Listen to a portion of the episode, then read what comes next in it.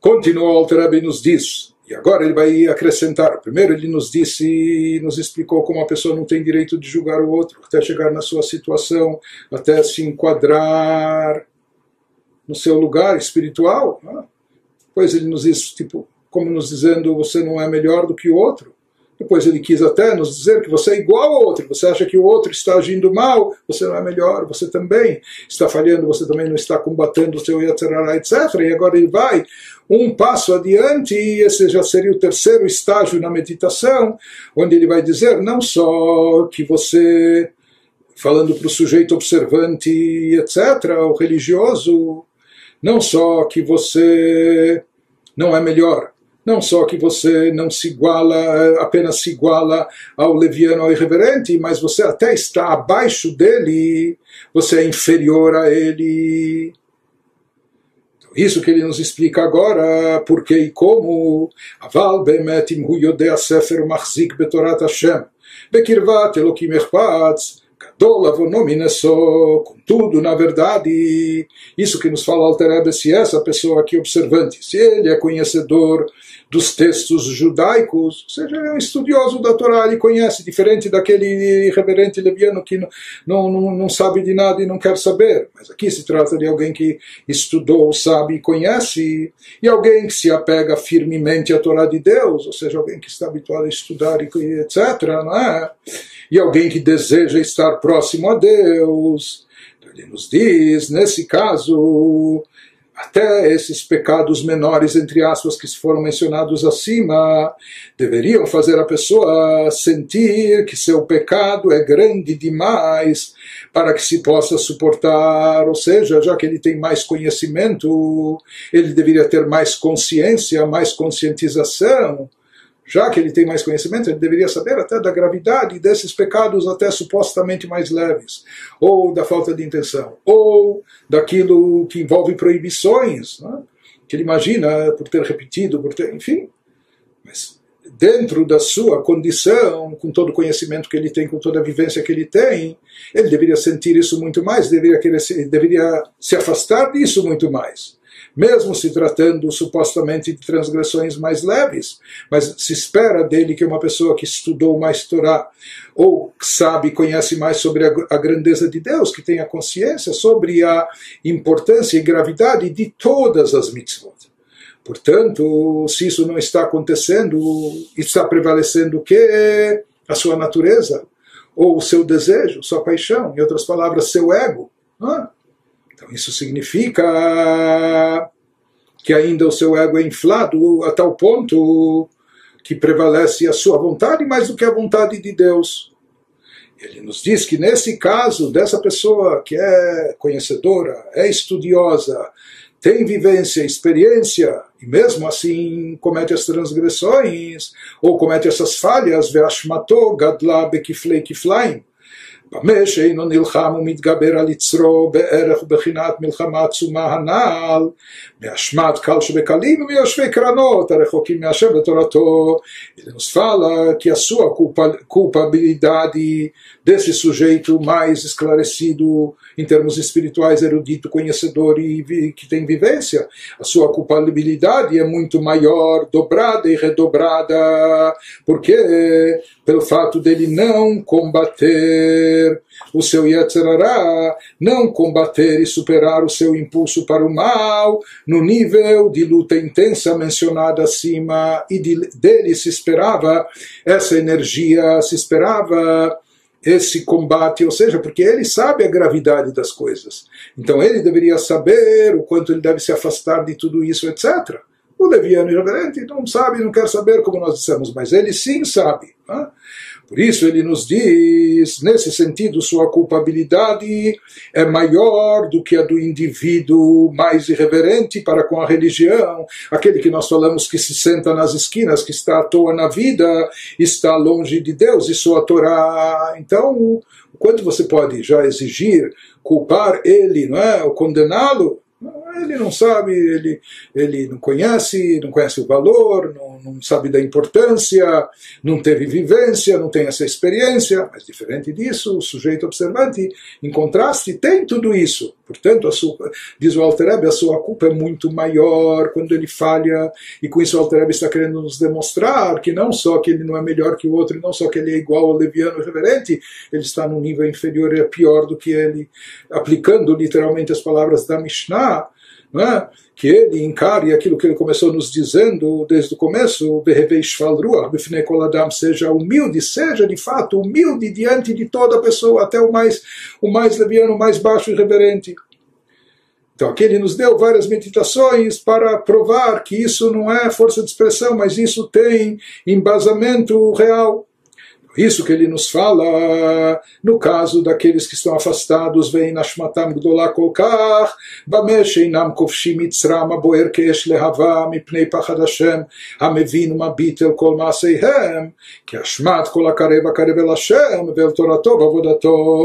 pois não é tão grande a culpabilidade daqueles que estão distantes de Deus, por eles não superarem, por causa do temor a Deus que, que observa e discerne todos os seus atos, eles então não observam todo o Torah. Está faltando neles temor a Deus, está faltando eh, para eles essa sensação e percepção de ver Deus diante de si e evitar de fazer coisas erradas, não é? E por isso eles não vencem o impulso para o mal que arde como fogo abrasador. Ah, então, é, como nós falamos, isso não os isenta de culpa, eles têm culpa, porém, a, a, culpabilidade deles é muito menor, ela não se assemelha, a culpabilidade deles não chega perto da de alguém que se aproxima de Deus, como esses estudiosos, conhecedores, praticantes, etc., aquele que se aproxima de Deus da sua Torá e do seu serviço, visto que se espera mais de uma pessoa religiosa, então, justamente por essa pessoa ser mais iniciada nos conhecimentos judaicos e na prática judaica, se espera dela, a expectativa em relação a ela, em termos espirituais, é maior, portanto, as suas falhas também são consideradas bem mais graves, dado o conhecimento, vivência, experiência que ela tem acumulou. כמו שאמרו רבותינו ז"ל גבי אחר, שידע בכבודי וכולי como ensinaram os nossos rabinos de abençoada memória sobre Acher. Acher quer dizer o outro. É? Se trata de um sábio estudioso da Torá, que os nossos rachamim, os nossos rabinos até evitavam de mencionar o nome dele. Depois que ele abandonou tudo, renegou o judaísmo, a, a prática de Torá e mitzvot. O nome dele era Elisha ben Abuyah.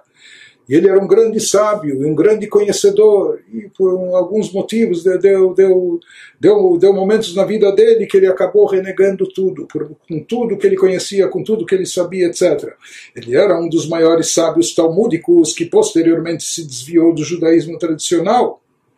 Se fala sobre ele que sua culpabilidade era maior, porque, nas palavras do Talmud, porque ele conhecera a minha glória de Deus, estivera próximo de Deus e, portanto, devia saber que esse não é o modo certo de agir, com todo o conhecimento que ele tinha adquirido de Torá, com toda a proximidade que ele tinha cultivado de Deus através de mitzvot, ele, mais do que ninguém, deveria saber se afastar das coisas negativas e proibitivas. Portanto, daqui a gente vê que a culpabilidade é bem maior quando se trata de pessoas mais elevadas, pessoas mais capacitadas em termos de conhecimento e prática judaica de Torah e Mitzvot. Por isso disseram os nossos sábios de abençoada memória no Talmud.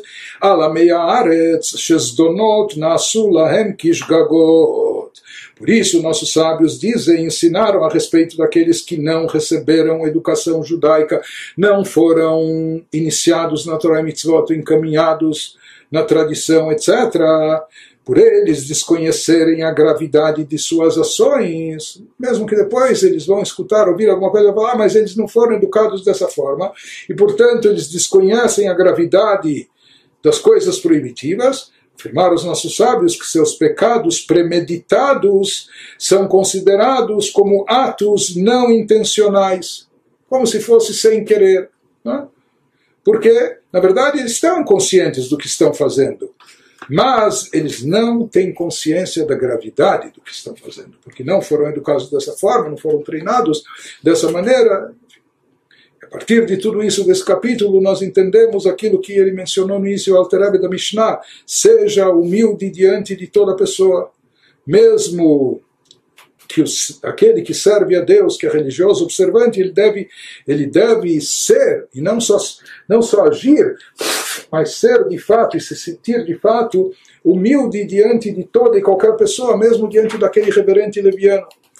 Através dessas meditações que ele nos expôs aqui, é, que isso envolve tudo isso ele está nos trazendo para a pessoa chegar à humildade. Humildade é humilhar a Citrahra, porque ele, o Benoni, ainda impera nele a alma animal, ela que, ela que é a identidade da pessoa, a alma divina nele ainda é agregada, acoplada, não é? Então, é, em acréscimo que ele nos, é, nos trouxe no, no, capítulo 29, lá ele nos falou que a pessoa deve ter coração partido, porque porque ele sabe que na essência ele ainda pode desejar o mal, cobiçar algo ruim, né, algo contrário à vontade de Deus. E nesse aspecto ele falou que ele, ele é pior do que os animais impuros, répteis, etc., que eles não transgridem, nem têm a possibilidade de transgredir a vontade de Deus, enquanto o Benoni ainda tem essa possibilidade, essa vontade dentro de si. E ele tem que refreá-la sempre. Né? Mas no capítulo 29 a gente falava ainda de alguém que não comete nenhum pecado na, na prática e mesmo não passa pela cabeça dele a cogitação de fazer algo errado, mas ele ainda tem no íntimo esse desejo. Né?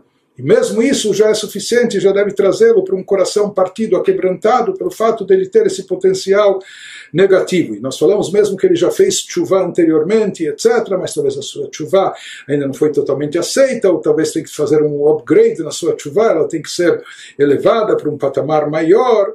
Mas depois de tudo isso, ele nos explicou, nos acrescentou nesse capítulo. Né? sobre não só o potencial do mal que existe na pessoa, etc., ou se a já foi não foi aceita, mas que mesmo aqui e agora, eventualmente, a pessoa ainda não é completa, mesmo observante, o praticante, na sua observância e pelos seus atos, e não é porque assim ele foi criado, porque ele não é um tzadik, etc. Não. Pelas suas escolhas, com sua responsabilidade, ele não está totalmente apartado do mal, afastado do mal, ou ele ainda não pratica o bem da forma adequada. E se tratando de um estudioso e conhecedor da Torá, então eh, isso é mais grave ainda, tem uma gravidade mais acentuada. Então, pensando e meditando em tudo isso, isso deve trazer à pessoa um sentimento de humildade, de partir o seu coração, ficar com o coração quebrantado.